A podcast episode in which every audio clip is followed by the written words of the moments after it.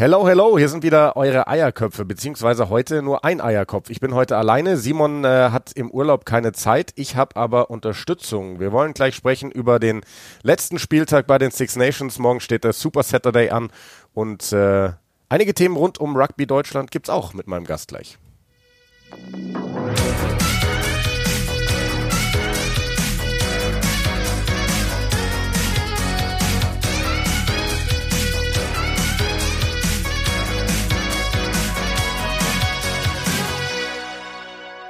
So, und dann will ich gar nicht lang rumtun. Mein Gast heute ist der Mann, mit dem ich äh, mir morgen die Spiele aufteile bei More Than Sports TV. Es ist Manu Wilhelm. Schön, dass du da bist, Manu. Hi Jan.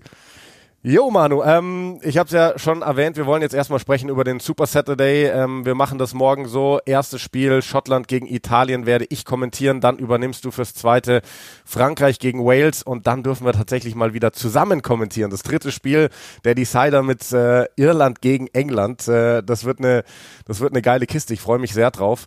Ähm, Machen wir es mal so, ähm, weil wir dich auch noch gar nicht gehört haben, jetzt hier bei den Eierköpfen während der Six Nations. Wie findest du das Turnier bis hierhin? Wie ist dein Eindruck von den ersten vier Spieltagen? Also ich finde das Turnier bombastisch, muss ich sagen. Six Nations hat ja, da haben wir ja schon oft drüber gesprochen, immer so einen ganz besonderen Zauber und der hat mich auch in diesem Jahr wieder erwischt. Ähm, zu Hause von der Family gibt schon Ärger, weil ich immer nur Rugby schaue an den Wochenenden. Ja, aber wobei aber die Jungs halt sind wahrscheinlich dabei, oder? Die sind dabei, aber ich muss sagen, die Konzentrationsspannen sind bei denen etwas kürzer als bei mir. Vor allem, wenn es dann zwei oder drei Spiele am Stück sind. Aber es ist wirklich begeisternd, tolles Rugby. Auch ich finde, finde, dass sich auch äh, technisch taktisch extrem viel getan hat in dem Turnier. Du erkennst schon so ein bisschen Handschrift in Richtung äh, dessen, was wir vielleicht bei der Weltmeisterschaft erwarten können. Und jetzt natürlich vor diesem letzten Spieltag, also viel besser hätte man den ja nicht skripten können. Wahnsinn, ne? Weil tatsächlich es äh, auf dieses letzte Spiel hinausläuft um dann zu entscheiden, wer den Titel mit nach Hause nimmt. Also ja, unterm Strich kann ich einfach nur sagen, super gut. Ja, also das muss ich auch sagen. Äh, als ich mir den Spieltag eben nochmal angeschaut dachte, dachte ich mir auch, so als hätten sie vorher irgendwie gewusst, wie dieses Turnier läuft. Äh, du hast Frankreich, äh, die, die vorlegen, vorlegen dürfen und äh, Irland, die dann nachziehen müssen, vermutlich, wenn Frankreich gewonnen hat. Und zum, zum allerersten Mal in der Six Nations-Ära tatsächlich äh, den Grand Slam zu Hause in Dublin sichern können. Ähm, Manu, lass uns mal anfangen mit, mit dem ersten Spiel. Schottland gegen Italien. Ähm, dein Eindruck von den, von den Schotten? Ähm, es gab ja die Aussage, ich weiß gar nicht mehr, welcher Experte das war, der kürzlich meinte, die Six Nations sind eigentlich gerade in zwei Divisions aufzuteilen. Top sind Frankreich, Irland und Schottland und weniger top sind England, Wales und äh, Italien. Findest du auch, dass sich Schottland wirklich in diesen Top-Bereich dieser Six Nations reingespielt hat? Also die Leistung an den ersten zwei, drei Spieltagen auf jeden Fall. Äh, jetzt am letzten Spieltag gegen Irland, da haben sie schon ein bisschen Federn gelassen. Da hat man schon gemerkt, die erste Halbzeit konnten sie tempomäßig gut mitgehen. Und dann wurde es äh, bisschen dünner. Und das muss man ja doch auch unter dem Aspekt sehen, dass die Iren auf der Strecke einige Stammspieler verloren haben in dem Spiel. Und trotzdem konnten die Spieler, die bei Schottland von der Bank äh, saßen, äh, das Tempo nicht mitgehen, obwohl die Iren da den einen oder anderen auch auf ungewohnten Positionen spielen lassen mussten und auch Spieler früher verloren haben, als sie das mit Sicherheit äh, geplant hatten. Von daher, ja, ich würde Schottland vielleicht so in der Mitte sehen. Ja, wenn ich die, die zwei Blöcke einteile, ist, ist Schottland mit Potenzial nach oben und nach unten.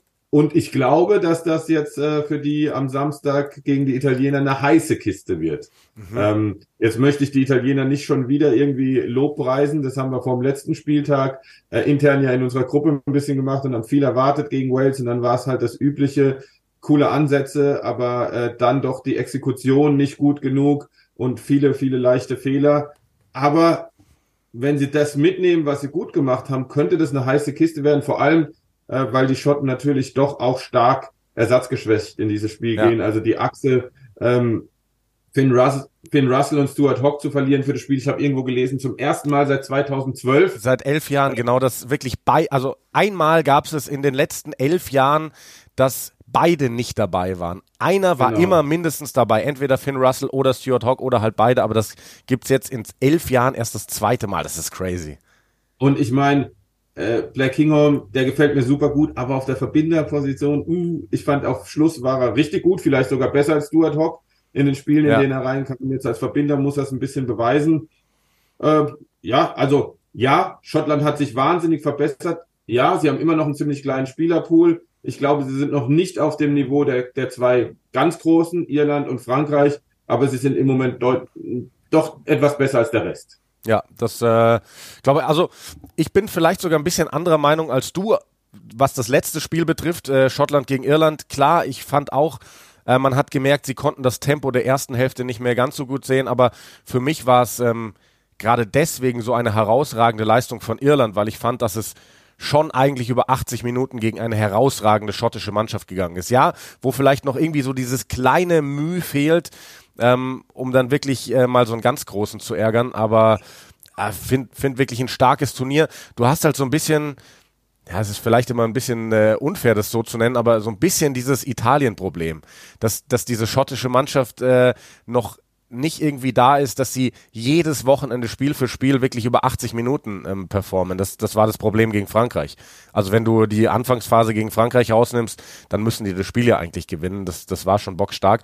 Und, und jetzt bin ich halt wirklich gespannt, genauso wie du. Ich ähm, habe auch ein bisschen Zähne geknirscht, als, ähm, als ich gelesen habe, Blair Kinghorn beginnt als Verbinder und Ollie Smith da muss ich auch gestehen, den kenne ich tatsächlich gar nicht, der morgen als äh, Schluss äh, starten wird. Den habe ich noch nie äh, gesehen in irgendeinem Spiel. Ähm, ich hätte sehr gerne Ben Healy gesehen, der, der, ähm, der eigentlich ihre, sage ich mal, von, von, von Monster, der Verbinder, äh, den auf der Zehnerposition ähm, und, und Kinghorn dafür auf der 15. Vielleicht werden wir das im Spielverlauf erleben, weil ähm, er sitzt zumindest auf der Bank, äh, Ben, Ben Healy was ich spannend finde, ich glaube, dass, also Italien hatte ich ja auch schon so ein bisschen das Gefühl vor dem Turnier, dass sie gute Leistungen zeigen, aber das Ganze wahrscheinlich auch nicht konstant Spiel vor Spiel reinbringen. Und jetzt war es ja wirklich ein Zickzack. Saugeiles erstes Spiel gegen Frankreich, kein gutes Spiel gegen England. Super gutes Spiel gegen Irland, super schlechtes Spiel gegen Wales. Eigentlich wäre jetzt wieder eine gute Leistung dran. Und ich glaube tatsächlich auch, dass wir eine gute Leistung sehen werden von den Italienern, denn die sind so ein bisschen von sich selbst ins Mark getroffen, von ihrer nicht guten Leistung.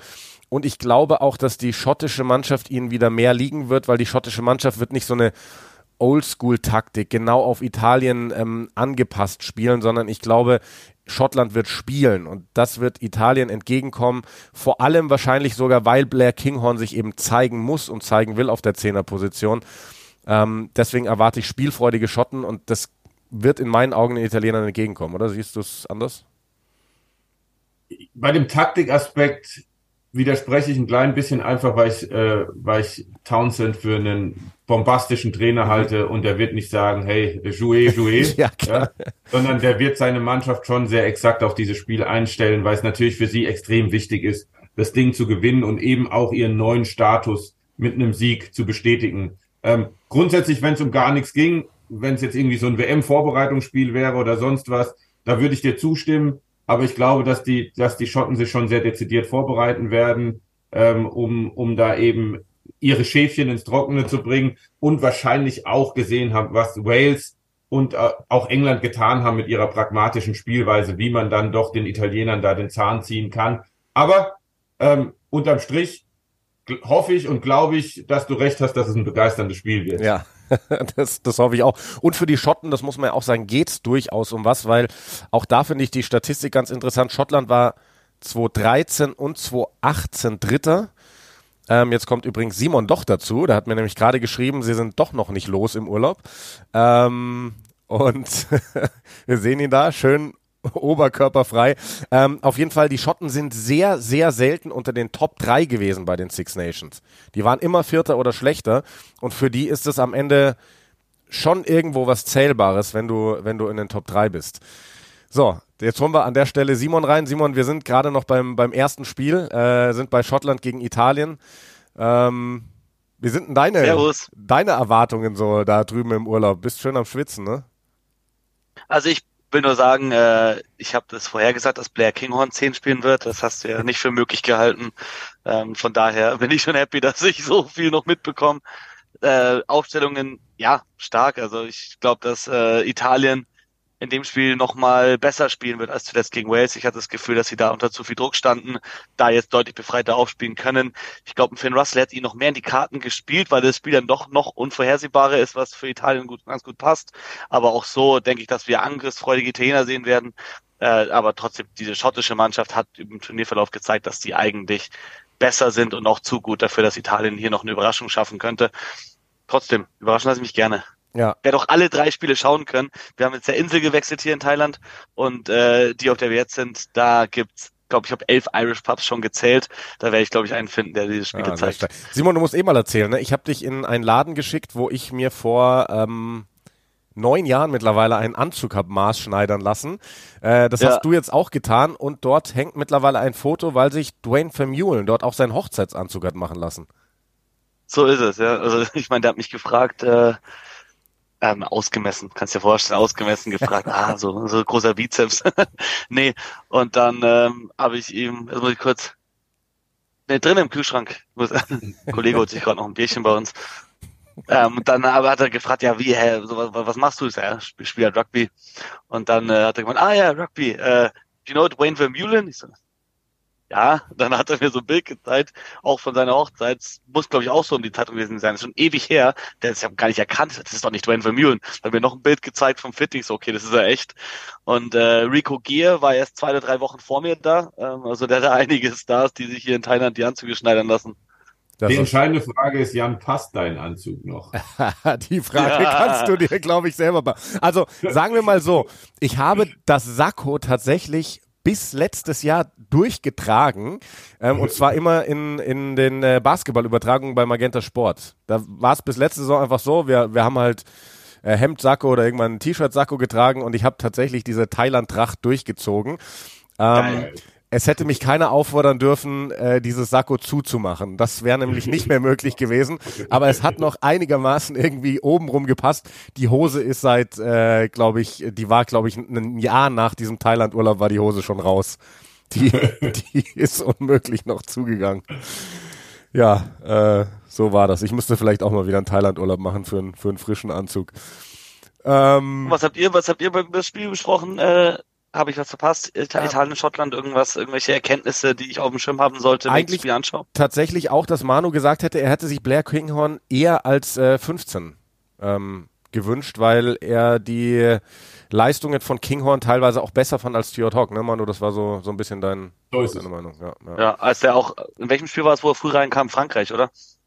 Ähm, Also ich fand, so früh jeder. Einwechslung war er super stark. Ja. So stark, dass ich habe den in der Vergangenheit, habe ich immer gefragt, was wollen die mit dem? Ich fand den irgendwie, der sah jetzt, ich weiß nicht, manchmal hat man ja auch so ein optisches Bild von Spielern, dann, der hat nicht gepasst und ich muss sagen, in den letzten Spielen, gerade in dem Turnier, hat er ein super starkes Turnier gespielt und hätte meines Erachtens durchaus auch mehr Spielzeit vertragen können. Ja. ja, gut, aber du hast halt jetzt mittlerweile wirklich diese krass eingespielte Hintermannschaft, wenn da alle fit sind. Und dann guckt so ein, so ein Blair Kinghorn halt auch mal in die Röhre.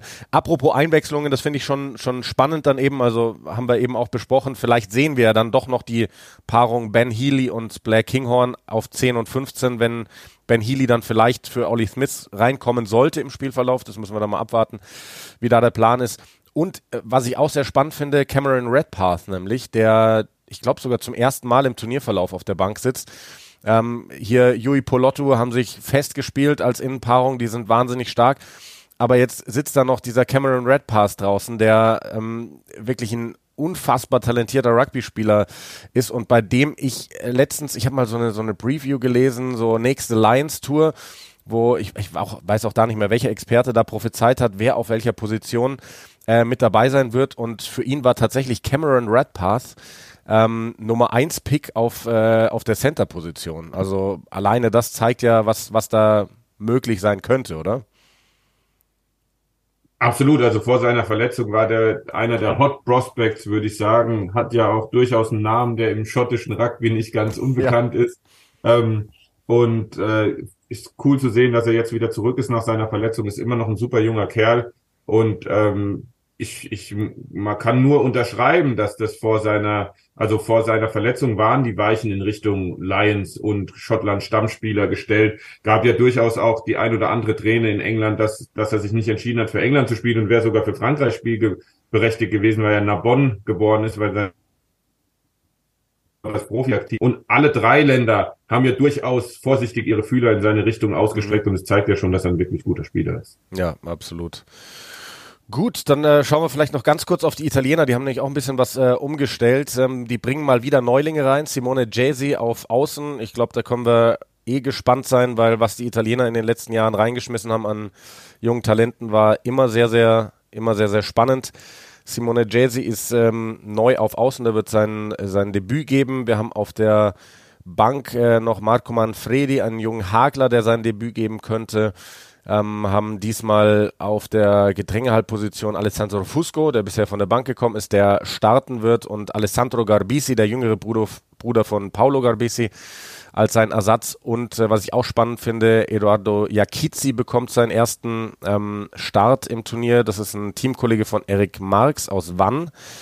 Und ich fand den zuletzt echt super stark, als der reingekommen ist. Ähm, auch in diesem Wales-Spiel, da hatte der zwei echt gute Durchbrüche. Bin mal gespannt, was der, zu was der in der Lage ist, ähm, wenn er von Anfang an ran darf. Ähm, wir haben ja jetzt alle schon gesagt, wir erwarten von den Italienern eigentlich eine Leistungssteigerung, wieder ein deutlich besseres Spiel als ähm, zuletzt gegen Wales. Und äh, Stichwort Wales, die haben äh, ein ganz schwieriges Spiel vor der Brust. Die spielen nämlich in Paris, die spielen nämlich gegen Frankreich. Ähm, Manu würde mich mal interessieren, was machen wir aus diesem extrem hohen Sieg von Frankreich gegen England. War das eine brutale Machtdemonstration von Frankreich oder war es äh, nicht so krass aussagekräftig, weil England einen rabenschwarzen Tag hatte? Also, wenn man sich die Statistiken zu, den Partie, zu der Partie anschaut, das habt ihr mit Sicherheit auch gemacht, dann ist es schon auffällig, dass die sehr ausgeglichen ist. Ja. In manchen Bereichen sogar zugunsten von England.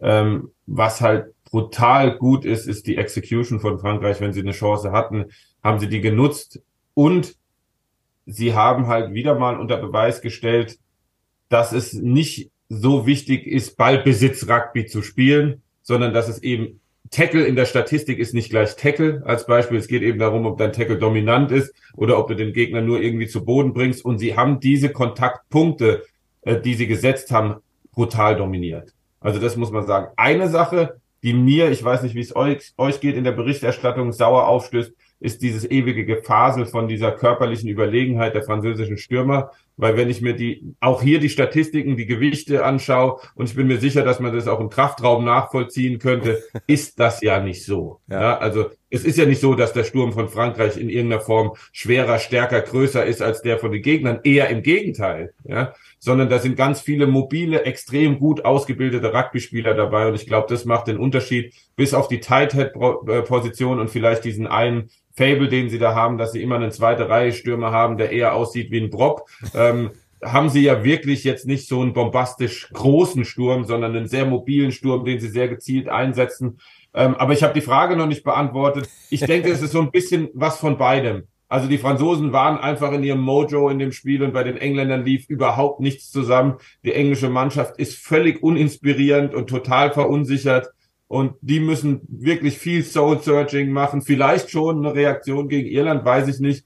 Aber diese französische Mannschaft, die hat in dem Spiel aus einem Guss gespielt. Und du hast vor allem gemerkt, dass wenn, wenn die Achse Dupont-Entamac mal wieder funktioniert, und Entamac, finde ich, hat ein ein bombastisches Spiel gemacht. Da sagen ja auch manche Experten, und das finde ich, das, das haftet man ihm vielleicht auch so ein bisschen an. Der ist so cool, dass er häufig gelangweilt aussieht. Ja. Aber das ist natürlich schon eine Kunst, in so einer Ruhe, in dem Alter sowas runterzuspielen. Also, die Franzosen waren schon richtig gut. Das müssen sie jetzt natürlich gegen Wales auch nochmal bestätigen. Ja, und äh, Simon, ich habe zwar kein Bild mehr von dir, aber ich gehe davon aus, dass du trotzdem äh, uns noch äh, Ja, ja, ich wollte ja, ich, ja. ich, ich, ein bisschen gehangen bei mir, deswegen habe ich ja, okay, Bild ausgemacht. Ähm, wir haben ja schon mal ein bisschen geschrieben, so was, was dieses äh, letzte Wochenende angeht. Und du hast äh, mir gesagt, du erwartest wahnsinnig viele Versuche, wahnsinnig viele Punkte. Ähm, du erwartest dementsprechend dann vermutlich wieder ein hohes Ergebnis äh, Richtung Frankreich, oder? Ja, ja, ich hatte vielleicht schon leicht einen, einen Tee und du hast mir so eine, so eine übelste Medienaussage gegeben. Ich erwarte spannende, enge Spiele. Da habe ich gesagt, nee, da gibt's äh, über 200 Punkte an diesem Wochenende. Äh, da muss ich jetzt natürlich auch zu stehen. Ich glaube, äh, Frankreich weiß, alleine schaffen sie es nicht mehr, nur wenn England ein Wunder schafft in Dublin. Das heißt, die werden jetzt nochmal ein Highlight machen wollen am Ende. Die werden nochmal richtig Punkte machen. Wales hat eigentlich nichts zu verlieren. Die haben den Pflichtsieg gegen Italien geholt. Äh, gegen Frankreich werden sie, glaube ich, nicht gewinnen, aber die werden weiter an sich arbeiten.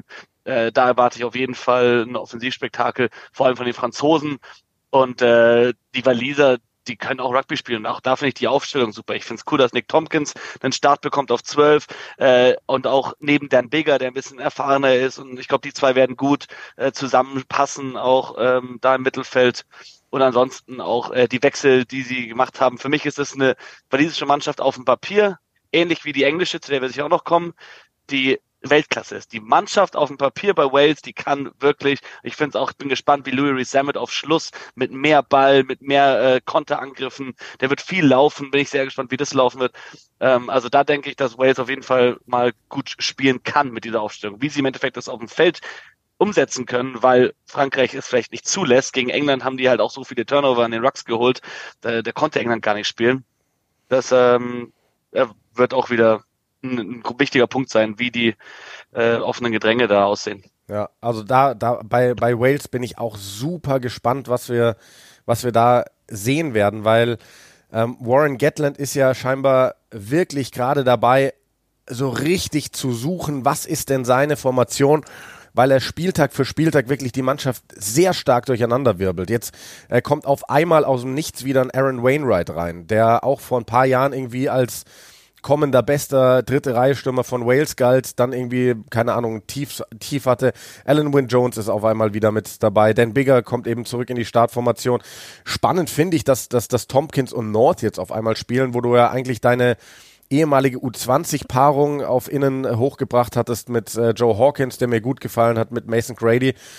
Und ähm, da jetzt wieder so ein bisschen die Rolle rückwärts machst, aber ist ja vielleicht. Ja, du musst ja, du musst, irgendwann musst du die ausprobieren, die verschiedenen Kombinationen. Wenn du es bis zur WM wissen willst, irgendwann musst du sie ausprobieren. Eben, und also das, da wollte ich gerade hin, dass ähm, vielleicht ist Warren Gatland da gerade wieder richtig auf dem Gatland-Weg, dass er es schafft, gerade für eine Tiefe zu sorgen.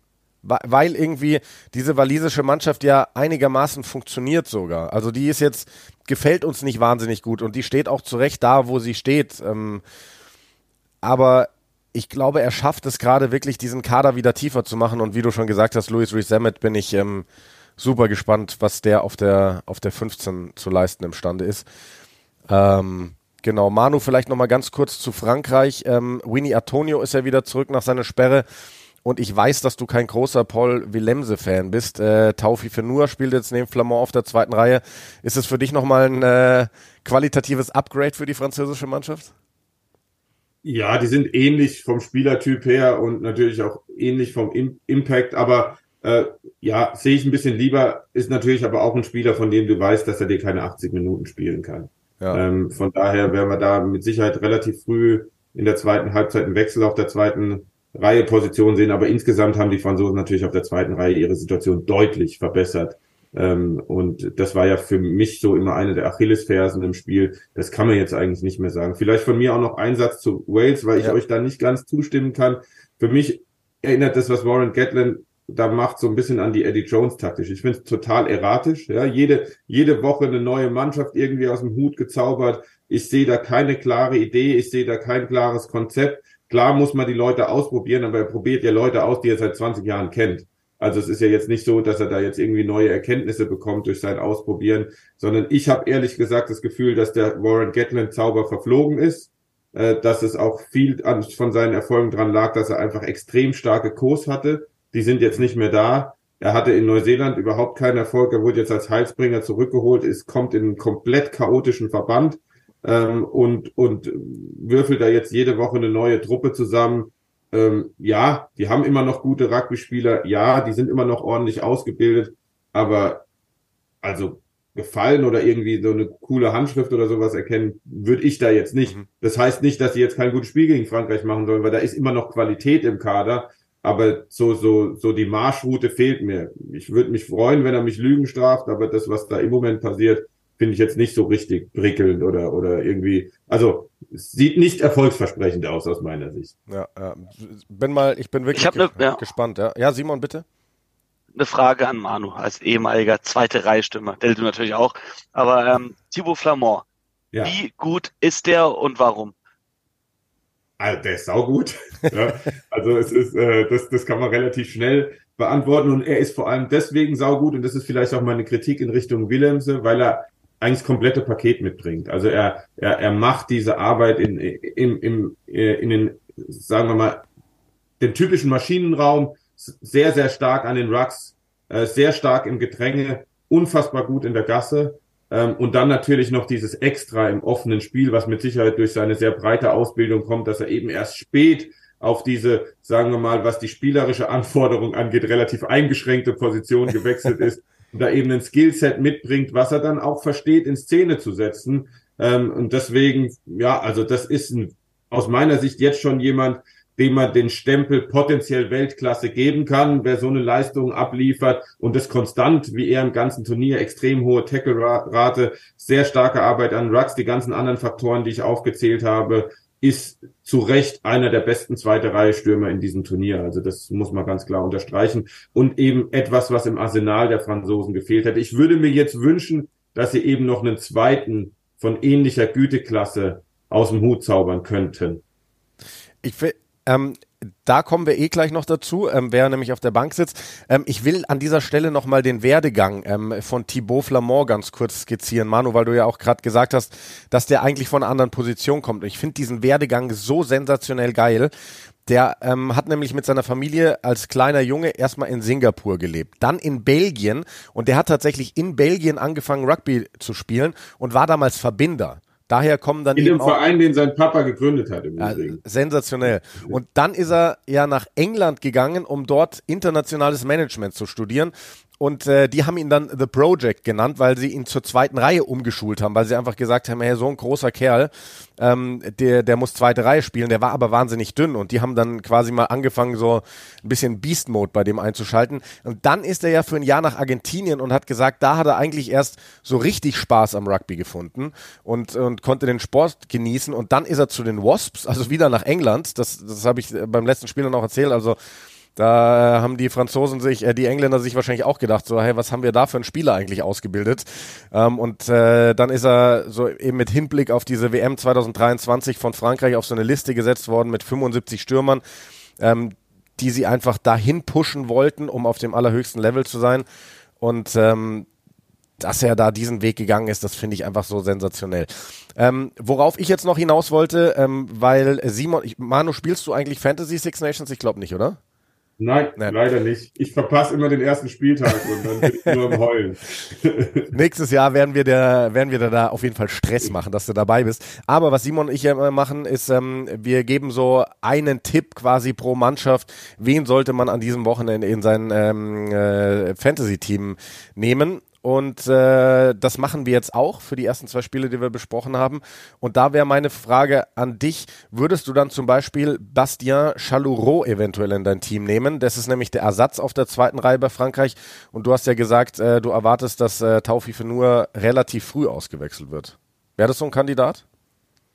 Das wäre mit Sicherheit ein Kandidat, vor allem weil wir ja auch gesehen haben, dass die Spieler, die ähm, aus dem weiteren Kreis, gerade bei Frankreich kommen, äh, die in den Kader stoßen und dann mal eine Chance bekommen, dass die extrem gut spielen. In, insbesondere immer in diesem ersten Spiel ist klar, kann man wahrscheinlich auch nachvollziehen, motivatorisch dieser ganze Pump und Hype. Und von daher glaube ich, dass er ein gutes Spiel machen wird. Ja, so, dann ähm, würde ich bei äh, Frankreich sagen, also Chaloreau auf, äh, kann man auf der, auf der Kappe haben. Maxime Lecou hat im letzten Spiel, glaube ich, gezeigt, dass man vielleicht den so ein bisschen als Super Sub nehmen könnte. Ähm, ich würde bei Frankreich aber sagen, an diesem Wochenende sollte man vielleicht wieder ein Auge werfen auf Winnie Antonio bei seinem Comeback. Äh, Simon, wen würdest du nehmen bei den Franzosen? Und Thomas Ramos zählt nicht dieses Mal. ähm, also nach seiner Performance im letzten Spiel glaube ich, dass Gregory Aldred Man of the Match holt. Okay. Deswegen sollte man den auf dem Schirm haben. Aber bei den Franzosen eh auch ein Donty nach seiner letzten Leistung sollte man wahrscheinlich auf dem Schirm haben. Vielleicht das noch, ja? erlaubt mir noch einen Satz Man of the Match bei Frankreich beim letzten Spiel. Ihr habt es ja auch gesehen. diese verschiedenen Kameraeinstellungen, bevor das äh, beurteilt ja. wurde. Also da hätte man doch auf 13 oder 14 Franzosen schwenken können, um, zu, um zu entscheiden. Man, also das war brutal. Das zu entscheiden Wer war es überhaupt? Wer war es am Ende? Thomas Ramos, glaube ich, war es, oder? Ja, ja, genau, Ramos war es. Ja, und Aber Dupont hätte es jeder sein können. Also wirklich. für mich hätte es jeder verdient gehabt, außer Damien Penault. Weil ich schon gesagt, also dass der noch zwei Versuche hinten rauslegt, war eine Frechheit. Der Typ hatte nämlich, gefühlt hat Frankreich dieses Spiel zu 14 gespielt.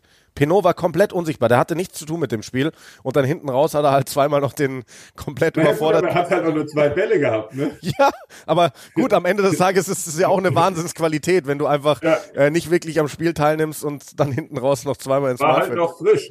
Ja, genau. So, dann, äh, wen nehmen wir denn aus der walisischen Mannschaft rein? Ähm, ich glaube, da gibt es auch ein paar interessante ähm, Kandidaten für das Wochenende. Ich würde aus dieser Mannschaft tatsächlich ähm, auf Aaron Wainwright gehen, weil ich glaube, als schneller dritte Reihstürmer ist das einer, der, der viele Meter machen kann, auch mal gegen so eine französische Mannschaft. Wen würdet ihr wählen?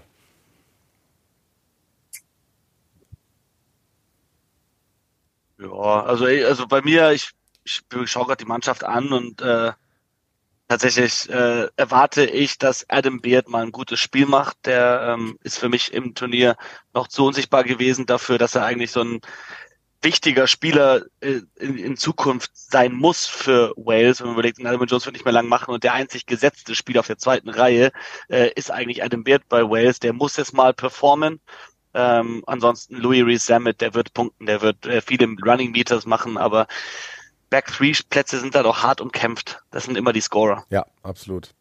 Manu, bei dir? Ja, also, also wenn ich das anschaue, du hast natürlich Aldrit quasi schon geblockt, weil du sagst, der wird Man of the Match, sonst hätte ich Faletau gemacht, weil der macht, glaube ich, sein hundertstes Spiel ja. ähm, und kriegt immer super Kritiken ähm, und finde ich, hat auch in den letzten, vor allem im letzten Spiel sehr ordentlich gespielt. Und wer aus meiner Sicht der bisher beste Waliser im Turnier war, war Rio Dyer. Also ich fand, der hat wirklich in jedem Spiel für so einen jungen Mann äh, seine Leistung konstant gebracht und hat auch zu Recht am letzten, also ich hätte Resalmon spielen lassen im, im letzten Spiel, aber Dyer hat zu Recht seinen Platz in der Startaufstellung verteidigt gehabt. Aber wie ihr schon gesagt habt, Back 3 ist halt undankbar, da irgendwie mit reinzurutschen. Aber das sind so die zwei Waliser, bei denen ich sagen würde, dass die Form im Moment doch sehr ansprechend ist. Gut, jetzt haben wir noch 90 Sekunden, bis wir einen neuen Zoom-Call aufsetzen müssen. In 90 Sekunden kriegen wir noch ganz schnell einen Schotten, einen Italiener hin.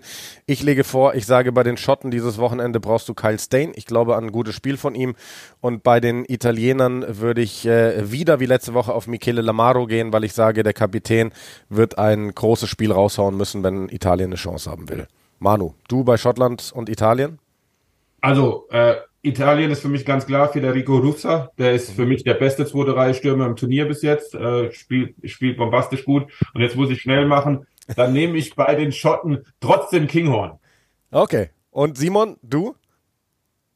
Hugh Jones ist mein Dauerrenner, den ja. äh, behalte ich auf Center, der macht die besten Punkte bei mir äh, das ganze Turnier lang schon. Und ähm, bei Italien, Alessandro Fusco finde ich richtig geil, dass er einen Start bekommt. Äh, der hat mir sehr gut gefallen, bin gespannt, was er mit seiner Zeit macht. So, dann machen wir jetzt weiter mit dem äh, letzten Spiel, in dem Irland dann zum ersten Mal in der Six Nations Ära zu Hause den Grand Slam ähm, klar machen kann. Und äh, deswegen geht meine erste Frage jetzt an den England-Fan Simon Jung. Wird England Partycrasher spielen oder wird äh, Irland den Grand Slam holen zu Hause? Äh, wer behauptet, dass ich England-Fan bin? Ein Gerücht. Ich. Ah, also, der Kopf sagt natürlich ganz klar, äh, Irland wird hier England mit 50 Punkten nach Hause schicken. Äh, es spricht alles dafür. Ich sag mal, ich bin mir auch zu 90 Prozent sicher, dass England da gar keine Chance hat. Aber die, bis die 10 Prozent sind immer da. Und wenn du dir auch die Aufstellung anschaust, ich meine, es ist die gleiche oder eine ähnliche Diskussion, wie wir gerade bei Wales hatten. Das ist jetzt eine Aufstellung, die Steve Borthwick da ähm, genannt hat, die wir von ihm so noch nicht kennen. Das ist äh, bisschen willkürlich zusammengewürfelt, aber wenn man sich auf dem Papier Position für Position anschaut, ist es Weltklasse. Ähm, das sind brutale Spieler und dass du einen Manu Tuilangi zurückholst, egal welcher Gegner, das macht was mit dem. Und äh, dann, dass Ringrose auch noch ausfällt äh, auf Center bei Irland, und dann du den vielleicht in seiner, in seiner Top-Verfassung den besten angreifenden Center dann noch mit reinnimmst, äh, ja, also ich glaube, die, die Iren und vor allem der Henshaw, der hatte ja vor ein paar Jahren dieses Spiel auf 15 gegen England, weiß nicht, ob das schon komplett wieder aus dem System raus hat. Es gibt da einige Anhaltspunkte, die man nehmen könnte, um zu sagen, ey, England hat da eine Chance, aber man muss auch echt hart danach suchen. Also Irland ist haushoher Favorit, aber du kannst es nie zu 100 Prozent sagen.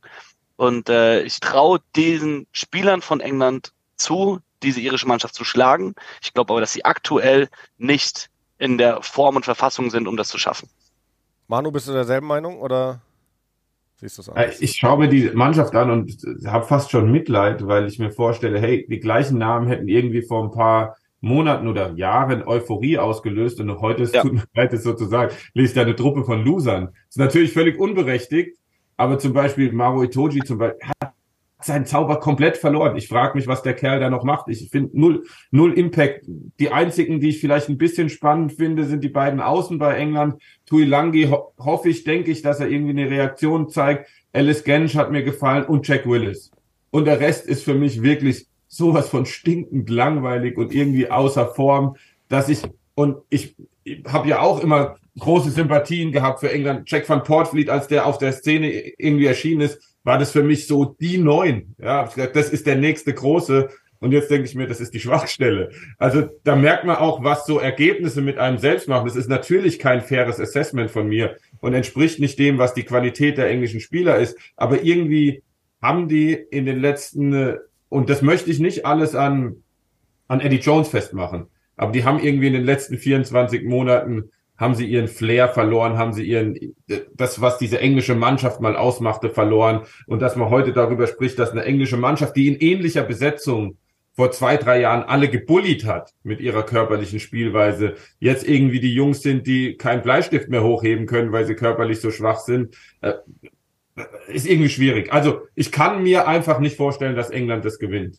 Aber vielleicht ist es genau das, was, ich bin da mit Sicherheit nicht der Einzige, sondern gehöre wahrscheinlich zu denen, die in Twickenham irgendwie Bu gerufen hätten, wenn ich England-Fan gewesen wäre. Äh, vielleicht ist es genau das, was bei den Engländern eine Reaktion hervorruft. Und auf der anderen Seite sehe ich dann eine irische Mannschaft, bei der Spieler sind, die, den, die wären für mich vor drei Jahren kein Pfifferling wert gewesen. Ja, Jamison Gibson Park zum Beispiel, habe ich, ey, da holen sie wieder so einen abgehalfterten Neuseeländer, der es da nicht schafft.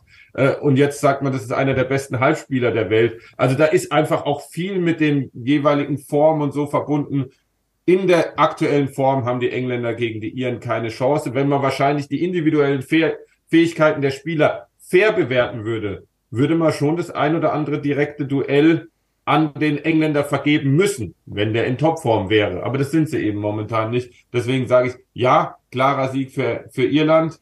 Auf dem Papier ganz klar. Aber die Engländer, wenn diese Trotzreaktion kommt, ist es keine Trümmertruppe. Ja, ja, bin ich, bin ich derselben Meinung.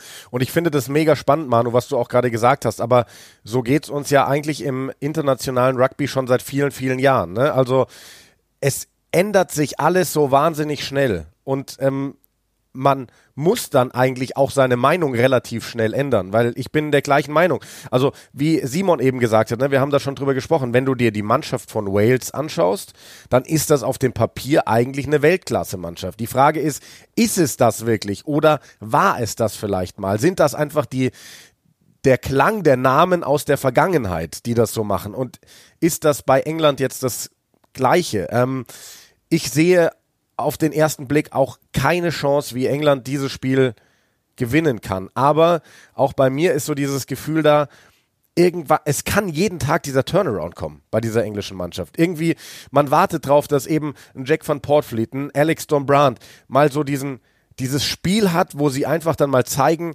hey, ich gehöre hier übrigens hin und so kann ich spielen, wenn ich mal einen guten Tag habe. Aber bisher haben wir halt davon nichts gesehen. Vielleicht und, ja. darf ich dazu, äh, Don Brown zum Beispiel in der Premiership über die letzten Jahre, den fand ich so, so aufregend und Absolut. so geil. Und jetzt sehe ich den im England-Trikot und dann denke ich, da ist ein übergewichtiger Schuljunge unterwegs. Ja. ja das ist überhaupt nicht fair und entspricht auch nicht dem, was er ist. Aber der sieht dann plötzlich wirklich wie so ein Tapsbär aus, der jeden Ball fallen lässt. Und ich glaube, die Engländer wurden gebrochen in diesem ersten Spiel gegen Schottland.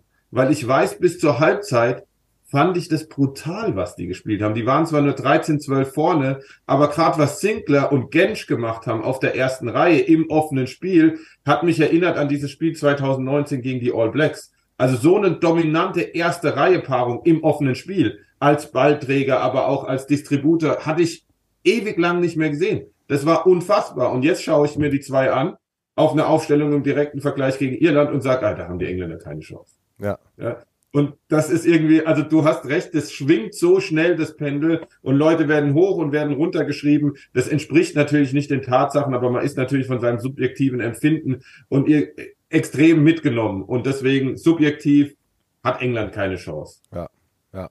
Also eben, sehe ich genauso, aber dann denke ich mir auch, also ich glaube, die Hereinnahme von Owen Farrell wird England auf jeden Fall wieder stabiler machen, weil was auch augenscheinlich war im äh, äh, Frankreich-Spiel, es hat Führung gefehlt auf dem Feld. Bis Owen Farrell reinkam, dann wurde es irgendwie ein bisschen strukturierter und auch ein Marcus Smith, ähm, der mit auf dem Feld geblieben ist, hat davon in meinen Augen profitiert. Ähm, ich denke, Manu Tuilangi wird das englische Spiel ähm, verändern in die absolut richtige Richtung. Das ist einer, der wird die, diese Mannschaft viel, viel besser machen wenn auch ich glaube, dass die Iren den ganz gut im Griff haben werden. Ähm, wobei man da mal aufpassen muss, ähm, Johnny Sexton Hut ab, Wahnsinn, was der spielt in seinem Alter. Es ist unglaublich. Ähm, ich finde auch, er wirkt nicht mehr so zerbrechlich wie noch irgendwie vor zwei, drei Jahren. Da hatte man das Gefühl, er liegt alle drei, vier Minuten auf dem Boden und muss ähm, behandelt werden. Ich finde, das ist nicht mehr ganz so offensichtlich. Aber wenn es England schafft, Tuilangi in den ersten 10, 15 Minuten zwei, dreimal richtig mit Wumms auf Sexten zu schicken, dann bin ich mal gespannt. Dann kann das, glaube ich, auch äh, großen Einfluss auf dieses Spiel haben. Ähm, aber insgesamt, ähm, ich bin gespannt, wie sich Arundel dann mal äh, schlägt äh, von, von Beginn an. Aber ich, ich glaube in der aktuellen Form tatsächlich auch nicht, dass, dass die Hintermannschaft in der Lage sein wird, ähm, Irland vor ganz große Fragezeichen zu stellen. Ich glaube, dass der Sturm nicht in der Lage sein wird, irgendwie dieses Spiel zu dominieren und ähm, dementsprechend sehe ich vor diesem letzten Spiel auch ähm, einen klaren Sieg für Irland, wobei man vielleicht auch nicht unterschätzen darf, ich glaube, der Druck auf Irland wird immens sein. Also diese Möglichkeit, zum allerersten Mal vor deinen Fans in deiner Hauptstadt diesen Grand Slam klar zu machen. Ähm, klar, das kann Kräfte freisetzen, gerade wenn du gut ins Spiel startest. Aber ich sag mal so, wenn England anfängt, irgendwie die ersten Punkte zu machen, ich glaube, dann, dann kann es schwierig werden für Irland es ist für beide Mannschaften irgendwie ein perfektes Spiel zu diesem Zeitpunkt. Für England ist es eine Möglichkeit, sich gegen die weltbeste Mannschaft äh, zu beweisen, sich mit denen zu messen. Und für Irland ist es ein Spiel, in dem sie so klarer Favorit sind. Und wenn sie das gewinnen und wenn sie einen guten Sommer haben, dann werden sie auch in die WM als Favorit gehen. Dann müssen sie mit dieser Favoritenrolle klarkommen. Und das ist jetzt ein Spiel gegen eine vermeintlich deutlich schwächere Mannschaft, die aber trotzdem Weltklasse ist ähm, sein kann. Okay, aktuell ist es nicht, muss man echt sagen. England spielt aktuell nicht Weltklasse. Aber, wie wir es schon oft gesagt haben, die Spieler, die da auf dem Platz stehen, die haben absolut das Können dazu. Und gegen so eine Mannschaft musst du auch erstmal dieses Spiel nach Hause bringen. Und bei den Iren, das wird mit reinspielen. Das ist hier Grand Slam Decider zu Hause. Sie sind absoluter Favorit. Und dann musst du es gegen England erstmal machen. Und ich bin auch nach wie vor der Meinung, wie ich es äh, in unserer letzten Folge gesagt habe, dass auch bei der Niederlage Englands gegen Frankreich, das nicht so ein krasser Unterschied war, wie das Ergebnis es zeigt. Das sind ein paar Prozent, die da fehlen. Du hast trotzdem 15 mega gute Rugby-Spieler pro Seite auf dem Feld. Und das reicht, wenn da ein, zwei Leute einen guten oder schlechten Tag haben. Wer weiß, äh, was es davor zu essen gab, ob die geschlafen haben im, im, auf dem Zimmer, ähm, was da alles mit rein, ja, ohne Schmarrn. Und dann hast du da die Möglichkeit, dass auch auf einmal eine richtig gut eingestellte englische Mannschaft die ihren überrollt. Ja, die Iren überrollen, das, das glaube ich nicht, aber ich kann mir vor, also gerade auch wenn, musst du ja mal überlegen, so, ich weiß nicht, ob ob es nochmal so eine erste Hälfte geben wird. Ich glaube nicht, dass Irland wie Frankreich mit 24 zur Pause vorne ist. Und ich glaube, alleine das wird ein anderes Spiel machen, weil wenn du mit 24 zur Halbzeit hinten bist, ist es, glaube ich, wahnsinnig schwer, irgendwie dich nochmal in so ein Spiel reinzuarbeiten. Wenn du näher dran bist, wissen wir selber. Beim Rugby geht ganz viel über den Kopf, es geht ganz viel über Glauben. Und wenn du dran glaubst, ähm, dass du in diesem Spiel bleiben kannst, dann, dann trittst du auch, glaube ich, automatisch ähm, ganz anders auf. Ähm, machen wir auch hier jeweils einen Pick. Ähm, wen nehmt ihr fürs Fantasy-Team?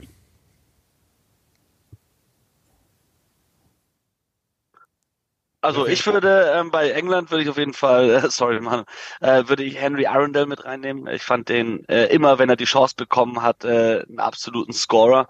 Ähm, und jetzt hat er mal die Chance von Anfang an äh, gegen Irland. Da, da glaube ich, äh, der wird einiges zeigen. Ähm, und bei den Iren, ja jetzt wo er, äh, ja schwierig. Also da gibt es einige gut. Die, die punkten auch alle immer viel. Äh, ich denke aber, Jameson Gibson Park, wenn Irland dieses Spiel gewinnt, wird ein grandioses Spiel haben. Ja, good call. Manu? Ja, du hattest ja gerade schon einen neuen bei den Italienern. Ähm, also ich ich, ich äh, bin ein bisschen am Hadern zwischen Jack Willis und Manu Tuilangi bei den Engländern. Ich sag Tuilangi, weil der was beweisen zu beweisen hat. Ich finde, Jack Willis hat in dem Turnier noch nicht konstant so gut gespielt, wie er eigentlich ist glaube auch, dass der jetzt ein sehr gutes Spiel machen wird. An dem wird's hängen, wenn die, wenn die englische dritte Reihe überhaupt eine Chance haben will gegen die irische dritte Reihe. Und auch bei Irland nehme ich ihn in, einfach weil ich ein bisschen auf diesen Effekt dieses, dieser Eagerness zu beweisen, dass man da wieder reingehört setzt. Und da sage ich Robbie Henshaw, weil da haben wir vor ein paar Jahren eigentlich konstant gesagt, das ist einer der besten auf der Position weltweit, war jetzt länger draußen und ich glaube, der will eine ganze Menge beweisen. Ja. Ähm, ich finde es bei den Iren auch, auch wahnsinnig schwierig. Ähm, wenn ich einen äh, Tipp raushauen würde, würde ich vielleicht auf Rob Herring gehen, auf den Ersatzhakler, den als äh, Super Sub nehmen, weil Dan Sheehan doch jetzt die letzten Spieltage äh, körperliche Probleme hatte, zuletzt früh runter musste. Deswegen kann ich mir vorstellen, dass Herring relativ viel Spielzeit bekommen wird von der Bank. Deswegen wäre das so ein Tipp. Und bei England äh, sage ich einfach mal keinen. Da würde ich einfach nach dem Auftritt gegen Frankreich keinen Spieler für mein Fantasy-Team auswählen. Das äh, darf auch mal sein als Tipp, finde ich. So. Simon tanzt, Simon tanzt, äh, der will das nicht hören. Ähm, ja, hinter mir haben so ein paar, paar Jungs so eine Poolvilla gemietet und ich spiele die ganze Zeit Musik. Ich glaube, das hört er gar nicht. Deswegen, ich bin hier mit am Feiern. Nee, schade eigentlich. Gehst du da gleich noch rüber? Nee, das ist nicht so mein Fall. Aber die Musik ist gut. Sehr gut. Ähm, wir wollen äh, jetzt noch ganz kurz äh, einen Switch machen von den Six Nations weg und äh, Richtung äh, Deutscher Rugbyverband, also Rugby Deutschland gehen, wenn wir Manu schon in der äh, Leitung haben. Manu, ein Thema. Jetzt wird richtig geschossen.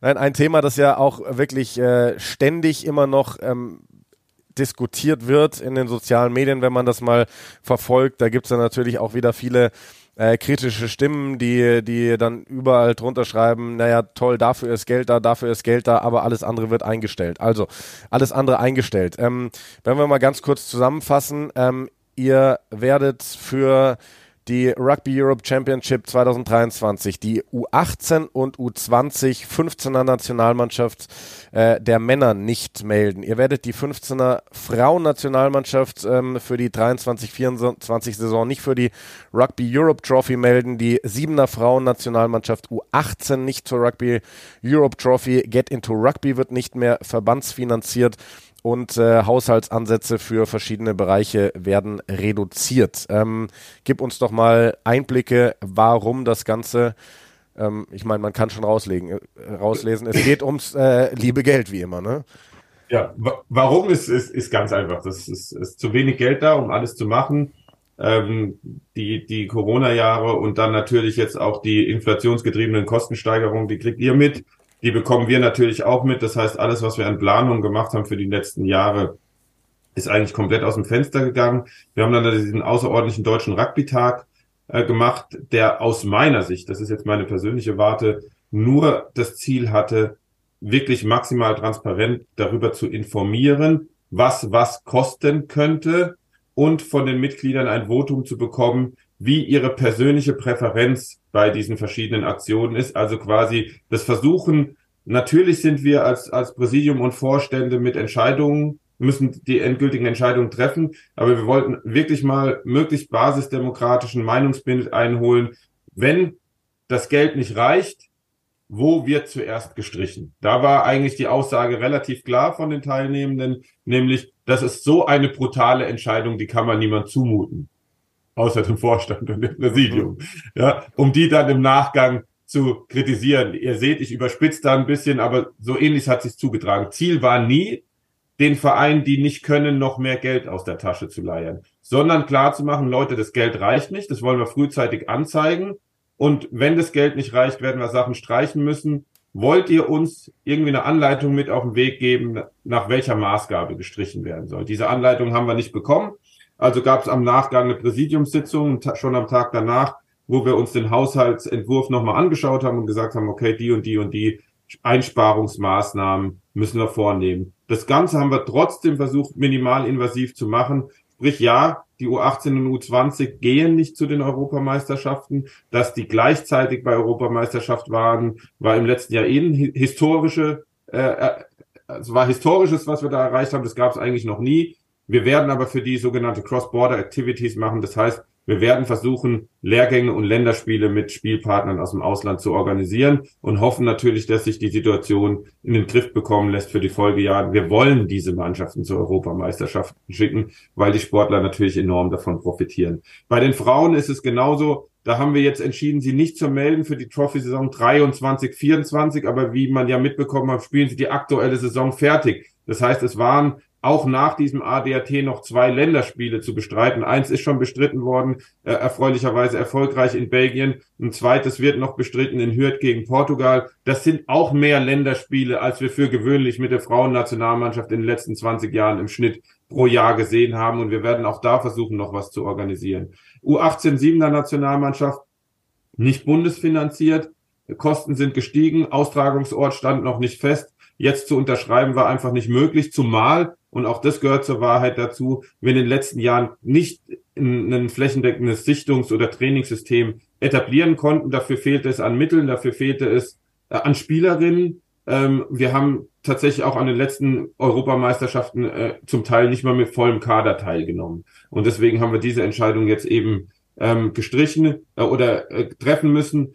Get into Rugby Aktivitäten, das tut uns weh. Natürlich wollen wir da weitere Aktivitäten anbieten. Wir haben im letzten Jahr mit, mit Kerstin Engelmann ja jemand gehabt, der in dem Bereich auch hauptberuflich unterwegs war und extrem viele Vereine mit angeleitet hat, an die Hand genommen. Wir haben viel angeboten. Ähm, und äh, in diesem Jahr können wir das in dem Umfang nicht machen. Das ist aber nie endgültig. Wenn ein Mehr an Geld kommt, sind es ja Dinge, die man eben wieder relativ schnell aufnehmen kann. Und die ha Reduzierung der Haushaltsansätze, das ist klar, wenn eben nicht genug Geld da ist, wenn man keinen ausgeglichenen Haushalt aufstellen kann, muss man eben an den verschiedenen Stellen äh, Einsparungen vornehmen. Und vielleicht noch ein letzter Satz. Warum geht das und warum geht das nicht? Das ist natürlich eine ewig geführte Debatte.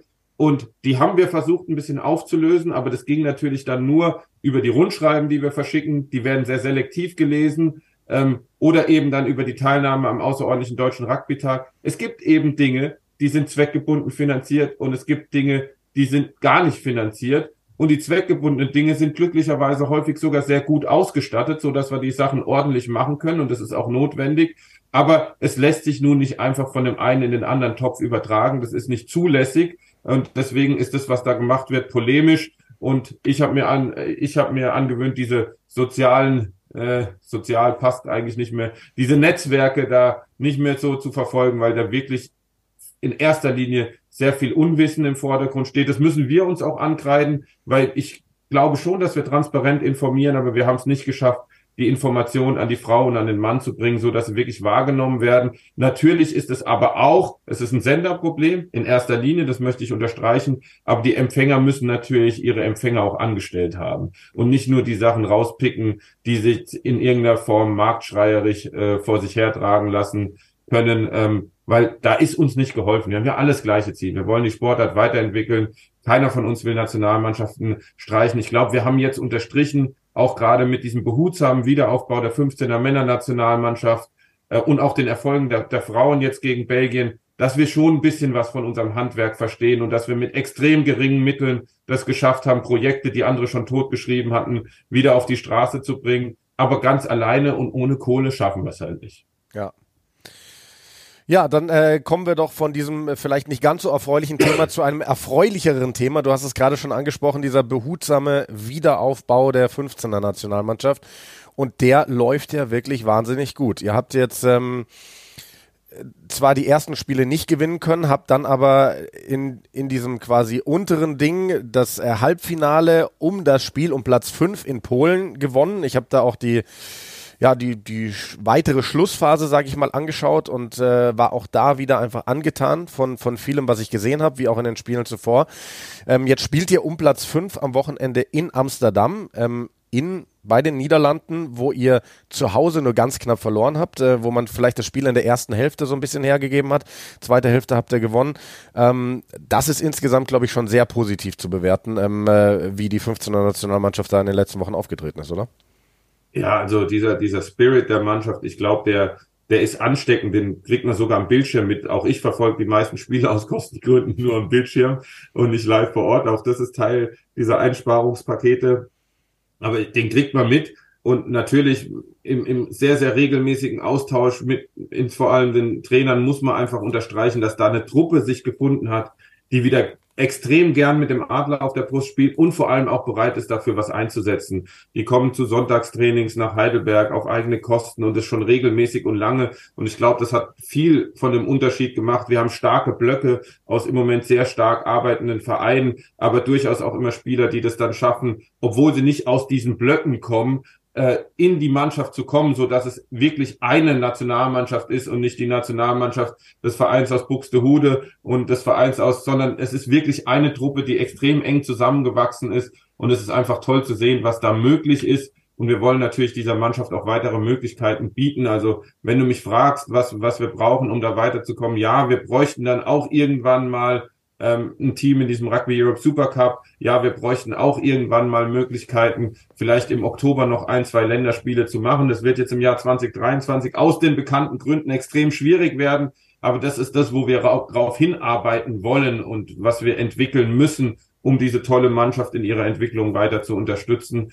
Ähm, und äh, zumindest sind wir motiviert, dies zu tun. Auch das schaffen wir nicht alleine. Aber wir, wir wollen da erste Schritte einleiten und vielleicht darf ich da nochmal den Bogen schlagen zu der Gesamtsituation.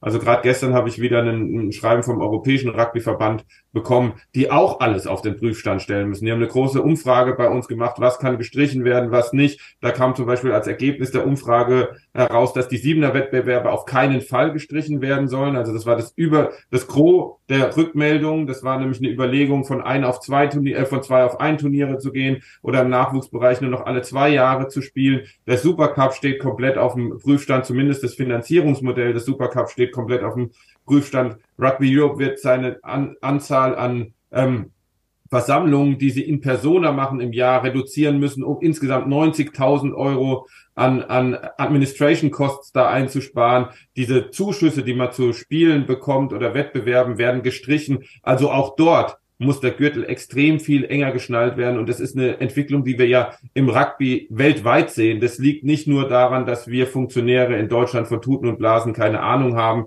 sondern es gibt halt insgesamt eine Problematik. Bei dieser Professionalisierung des Rugby-Sports hat sich jetzt eben herausgestellt, dass das nicht alles so nachhaltig aufgebaut worden ist und dass da auf der einen oder anderen Stelle eben jetzt drastische Einschnitte kommen. Unsere Fallhöhe ist, glaube ich, relativ gering, weil wir doch ähm, schon sehr lange wissen, dass manche Sachen einfach aus Gründen der Vernunft nicht so getan werden können, auch wenn es viele einfach fordern. Aber auch uns betrifft es natürlich. Ja, ja. ja, an der Stelle finde ich es auch nochmal erwähnenswert zu sagen, wir bekommen es ja mit in Wales und in anderen Ländern, dass es nicht nur der deutsche Verband ist, der äh, einsparen muss, der ähm, Probleme hat. Und da muss man wirklich sagen, also was wir da an Transparenz bekommen von, von Seite des Deutschen Rugbyverbands aus, ähm, von Rugby Deutschland aus, ist mehr, als du von den Top-Verbänden teilweise bekommst. Und da, ähm, das kann man sich vielleicht mal anschauen, wenn man mal auf Social Media abhängt und wieder überlegt, ah, der Deutsche Rugbyverband, schaut doch mal bei, vorbei bei Wales, schaut euch mal die News an, zu was in Wales los ist und dann überlegt euch, ob es wirklich so schlimm ist, was wir hier in Deutschland haben. Ja, ja. Ähm, genau, Manu, lass uns vielleicht nochmal äh, auf das Spiel jetzt äh, dann wirklich in Amsterdam eingehen am Wochenende. Äh, soweit ich informiert bin, wird äh, Sebastian Ferreira dann nicht mehr dabei sein, glaube ich, und Sebastian, äh, heißt er Sebastian Rodwell auch nicht, ne? Ja. Genau. Ähm, und Erik Marx ist, glaube ich, auch zurück im Club, ne? Ähm, aber trotzdem optimistisch fürs Spiel? Ah, also ich habe vorhin so ein bisschen, als du den Vereinskollegen von Eric Marx gelobt hast, dann habe ich gesagt, oh, ja, du hast recht, der spielt verdammt gut im Moment für Italien, aber es wäre mir lieber, er täte es nicht, weil dann hätten wir vielleicht die Chance, auf den Eric zurückzugreifen. Ja. Äh, wir könnten natürlich Hardliner spielen und sagen, das ist jetzt eine Nominierung und da muss der Eric jetzt kommen. Das ist möglich. Regulation 9 äh, von World Rugby erlaubt uns das ganz klar, aber das ist natürlich bei der Vertragssituation der Spieler, ähm, ist den Jungs dort nicht geholfen. Jörn Schröder fällt, wie gesagt, auch verletzungsbedingt aus. Das ist natürlich ganz bitter, ähm, auch wenn Daniel Wolf toll gespielt hat, als er reinkam, aber der Kapitän bei so einem Spiel nicht dabei. Elias Hase ist nicht dabei, aus persönlichen äh, Gründen. Jetzt ist auch noch Sinsan Hees ausgefallen mit einer Zerrung. Ähm, der muss auch noch ersetzt werden, der war super stark in den letzten Spielen. Aber trotzdem. Soll ich mir einen Flug buchen?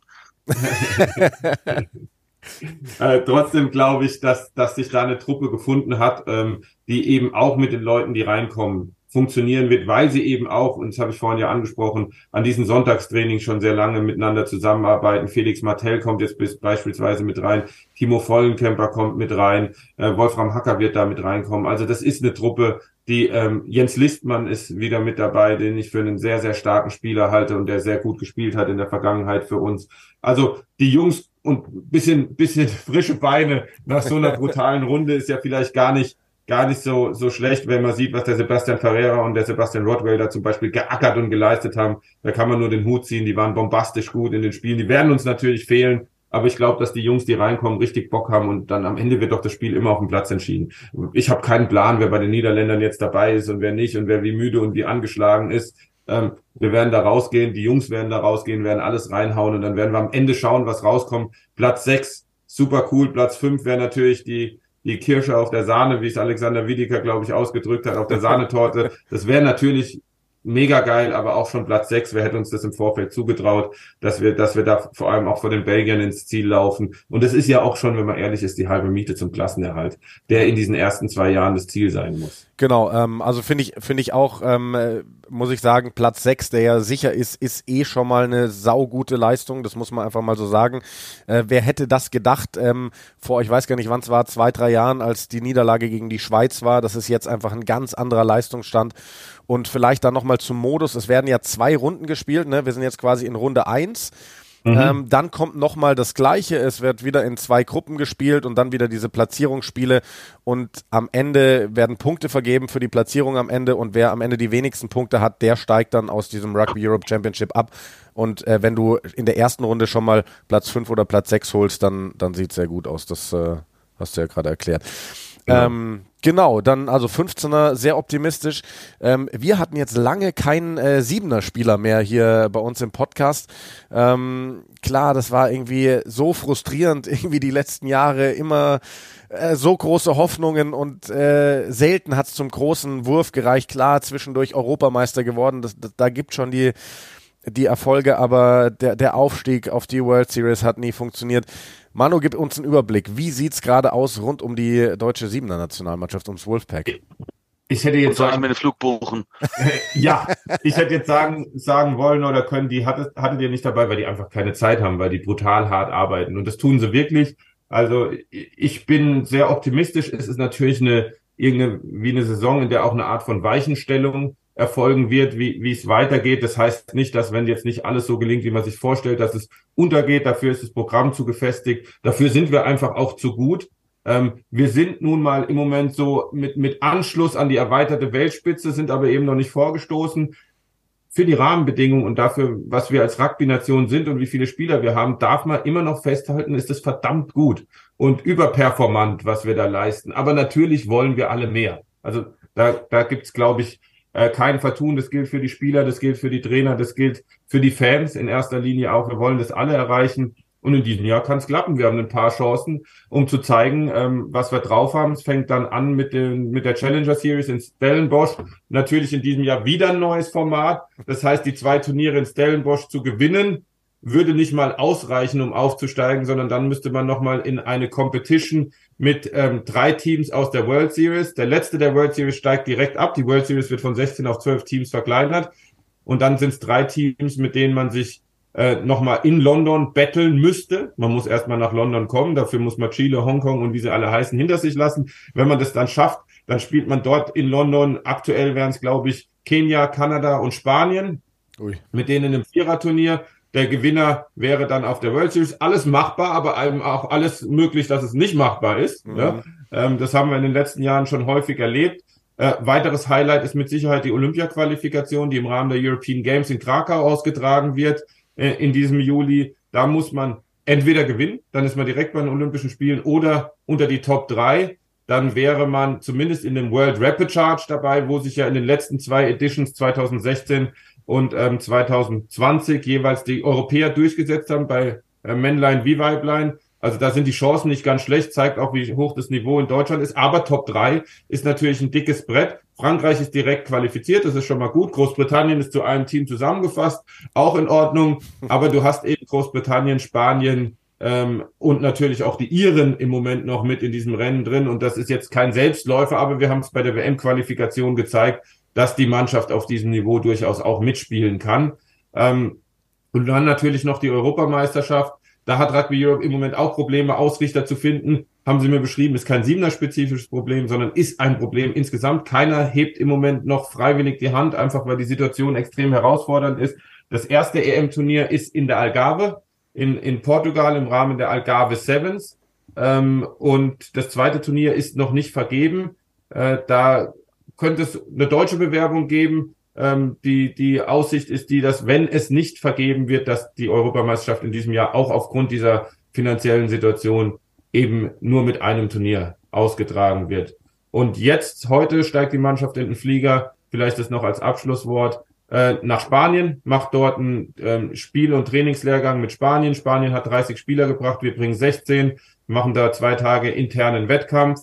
Und an dem Wochenende, wo es dann nach Stellenbosch geht, haben wir die Litauer zu Gast in Heidelberg. Das heißt, auch die Sportler, die nicht nach Stellenbosch fliegen zur Challenger Series, also die außerhalb dieser 13 sind, werden an diesem Wochenende internationalen Wettkampf machen. Und insgesamt haben wir extrem viel auch wieder organisiert in diesem Jahr für unser Development Team. Wir haben uns zu dieser britischen Super Seven Series angemeldet mit vier Turnieren. Also es gibt dann für diese Development-Mannschaft die Möglichkeit, viermal in England zu spielen, noch ein Turnier in Zentral, also in, in, in Paris zu spielen. Also da ist eine ganze Menge auf dem Programm. Die Monate jetzt ab April, Mai, Juni, Juli, August wird brutal. Da geht Schlag auf Schlag, Woche für Woche teilweise parallele Veranstaltungen mit verschiedenen Mannschaften. Und da kann man sich drauf freuen. Und ähm, weil ja dann auch immer wieder die Nachfragen kommen, warum ist das alles möglich? Diese ganze Siebener-Geschichte, die ist äh, bundesfinanziert. Wie ist das, ne? Zu 100 Prozent ja, aus genau. Mitteln des Bundes finanziert. Genau.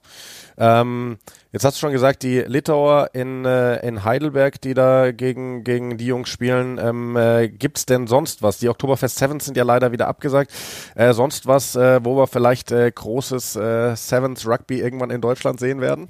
Also ich habe es ja gerade so ein bisschen angeschnitten, es ist noch nicht ganz spruchreif, aber wir planen für das Wochenende des zweiten EM-Turniers 7. bis 9. Juli sind wir zumindest in einer Grobplanung also wer Bock auf Siebener Rugby in Deutschland hat, der sollte sich mal noch ein, zwei Wochen dieses Turnier im Kalender oder dieses Wochenende im Kalender freihalten. Und ähm, da ist noch nichts bestätigt und daher noch nicht spruchreif. Aber wir sind in ganz vielversprechenden Turnier, äh, Gesprächen, um so ein Turnier der EM-Serie nach Deutschland zu holen und es dann auch nicht nur für ein Jahr. Das klingt sehr gut. Manu, dann sage ich an der Stelle danke für deine Zeit, äh, interessante Einblicke in äh, Rugby Deutschland und äh, unsere große Preview auf morgen. Äh, ich freue mich, dich dann endlich auch mal wieder in äh, Real Life zu sehen, äh, morgen bei More Than Sports TV. Da vielleicht nochmal zusammenfassend äh, für unsere Zuhörerinnen und Zuhörer der, ähm, der Zeitplan für morgen Super Saturday. 13.30 Uhr geht's los mit Schottland gegen Italien, 15.45 Uhr dann Frankreich gegen Wales und 18 Uhr Irland gegen England. Ich werde das erste Spiel machen, Manu das zweite und das dritte machen wir dann äh, gemeinsam und äh, gehen grob immer so circa 10 Minuten äh, vor ähm, Kickoff eben auf Sendung. Gut, das war's. Bringst du die Leberkassemmel mit? Ich bringe Leberkassemmeln mit, auf jeden Fall. Hattest du schon lange nicht mehr. Das war Folge 99 von den Eierköpfen.